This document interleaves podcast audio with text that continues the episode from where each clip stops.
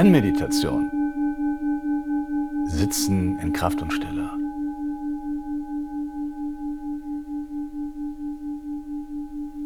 Negative Stimmung,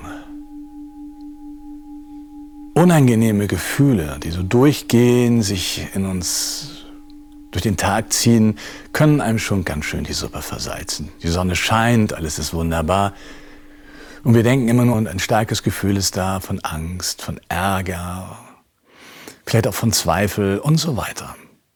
Und auch in der Meditation erlebt man, man setzt sich hin und denkt, ich komme in die Stille, aber es ist erstmal diese Stimmung da. Und man sitzt und sitzt und manchmal wird sie sogar stärker. Bevor ich euch fünf Tipps gebe, fünf Hinweise, wie man damit umgehen kann, sollten wir uns erstmal genauer anschauen, was ist das eigentlich? Es gibt nämlich zwei verschiedene Arten von negativen Stimmungen.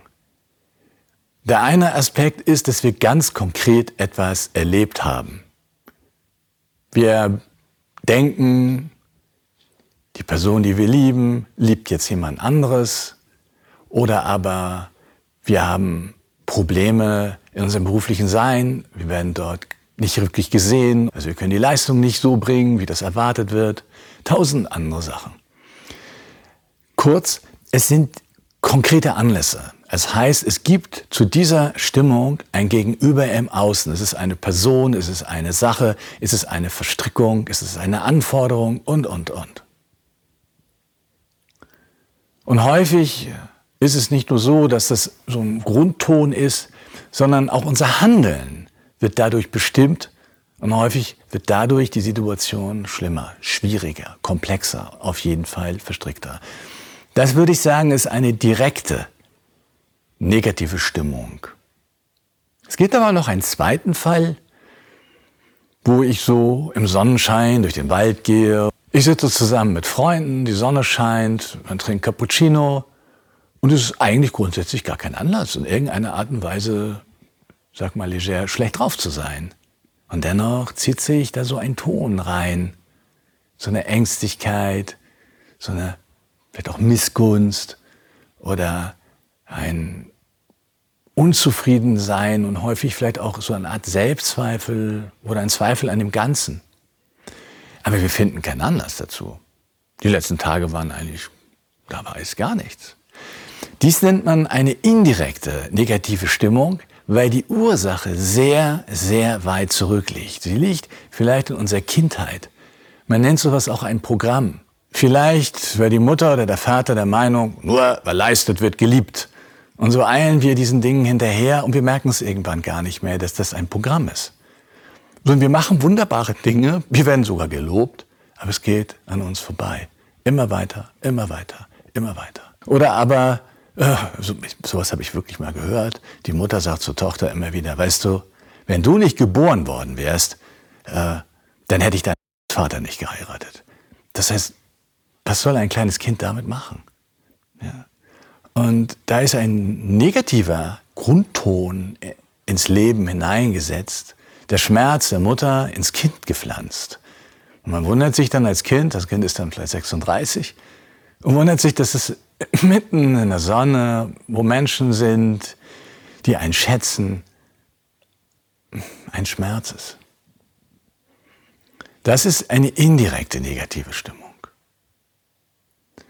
Der entscheidende Punkt ist, und das ist sozusagen der erste Hinweis, den ich gebe, das bist du nicht. Das bist nicht du. Beides kommt von außen. Grundsätzlich sind Gefühle archaische Memorierungssysteme, Erinnerungssysteme, die vor unendlich langer Zeit unser Überleben gesichert haben.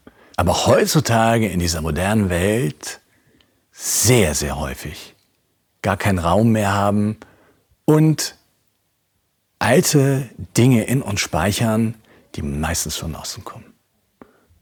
Also der erste Hinweis zusammengefasst, Du bist nicht dieses Gefühl.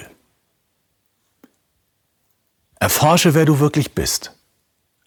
Der zweite Hinweis ist der, weiche diesem Gefühl nicht aus. Wenn du versuchst, es zu bekämpfen, es zu unterdrücken oder vor dem zu fliehen, wird es wachsen und es wird stärker werden. Es ist durchaus möglich, in der Meditation zu sagen, hallo, da bist du ja. Es anzusehen in seiner ganzen Fülle, in seiner ganzen Größe, in seiner ganzen Aktualität, in seinem ganzen Alter.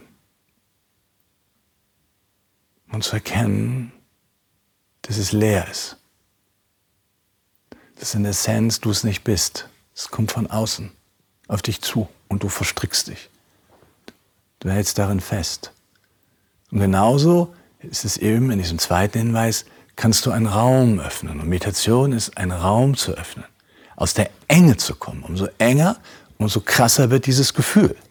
Umso weiter, umso mehr löst es sich auf. Bist du selber der weite, offene Raum?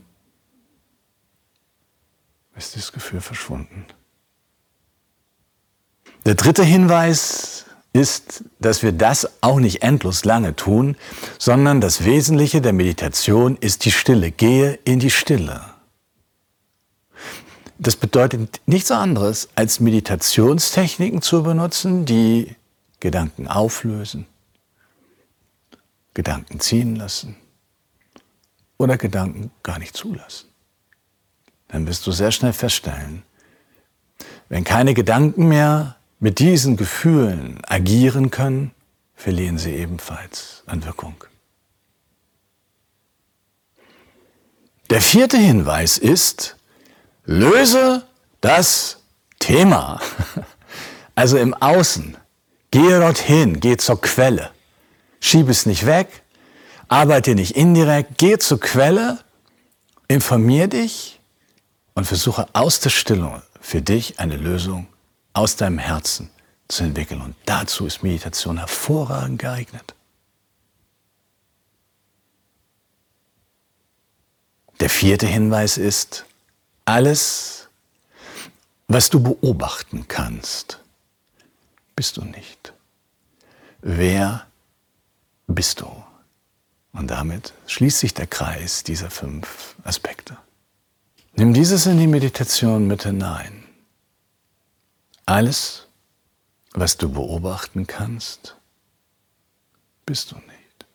Wer bist du?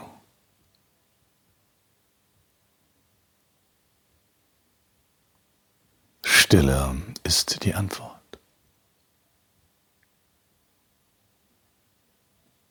Weiche nicht aus, laufe nicht weg, reagiere nicht emotional über sondern geh in die Stille, in die Tiefe, in das Feld von Kreativität und Herzweisheit und löse das Thema auf, im Inneren wie auch im Außen. Nun kann man fragen, wie, wie löse ich dieses Thema auf? Wenn es sich um etwas Indirektes handelt, wo ich selber nicht genau weiß, warum bin ich eigentlich immer so ängstlich? Warum bin ich eigentlich so schnell, so aggressiv mit jedem sofort auf Krawall gebürstet? Warum ist es so, dass ich niemals eine Pause mache und genieße, was ich alles um mich herum geschaffen habe und mit anderen aufgebaut oder geschafft? Und immer weiter.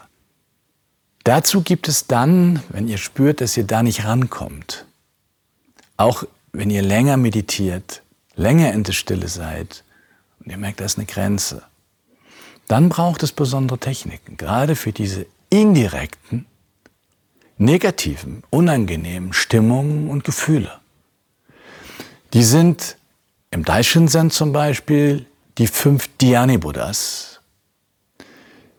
Fünf Ebenen, in denen wir die fünf Verhindernisse, nämlich Aggression, Hass und Wut, der einen Seite, der zweiten Seite getriebenes, gehetztes Sein oder auf der dritten Ebene Gier oder auf der vierten Angst und Furcht und auf der fünften verblendete Bestrickung auflösen könnt. Ihr könnt mit diesen fünf Dhyani-Buddhas kann man diese Dinge auflösen. Aber das ist eine Übung, das ist ein Training. Und es braucht Zeit. Genauso gibt es noch andere solcher Techniken, nämlich unheilsame Gefühle zu transformieren. Beispielsweise das Nagarjuna Mandala. Es gibt aber auch in unserer Zeit außergewöhnlich gute Methoden, wie zum Beispiel Somatic Experience. Das eine eher schon psychologisch-therapeutische Ebene darstellt, indem wir in unserem Körper gespeicherte Emotionen und Stimmungen in alter Zeit ja, von anderen sozusagen in uns eingepflanzt auflösen können und erlösen. So in diesem Reigen kann östliche Weisheit und auch westliche Psychologie eine wunderbare Einheit eingehen. Um diese Dinge zu lösen, aufzulösen, für die Freiheit, vollkommen selbst zu sein und nicht zwanghaft zu handeln, schmerzvoll für uns, schmerzvoll für andere, leidvoll für uns, leidvoll für andere. Aus diesem Zyklus auszubrechen. Und sei es nur, dass wir uns den Tag immer wieder schwarz, ängstlich, aggressiv malen.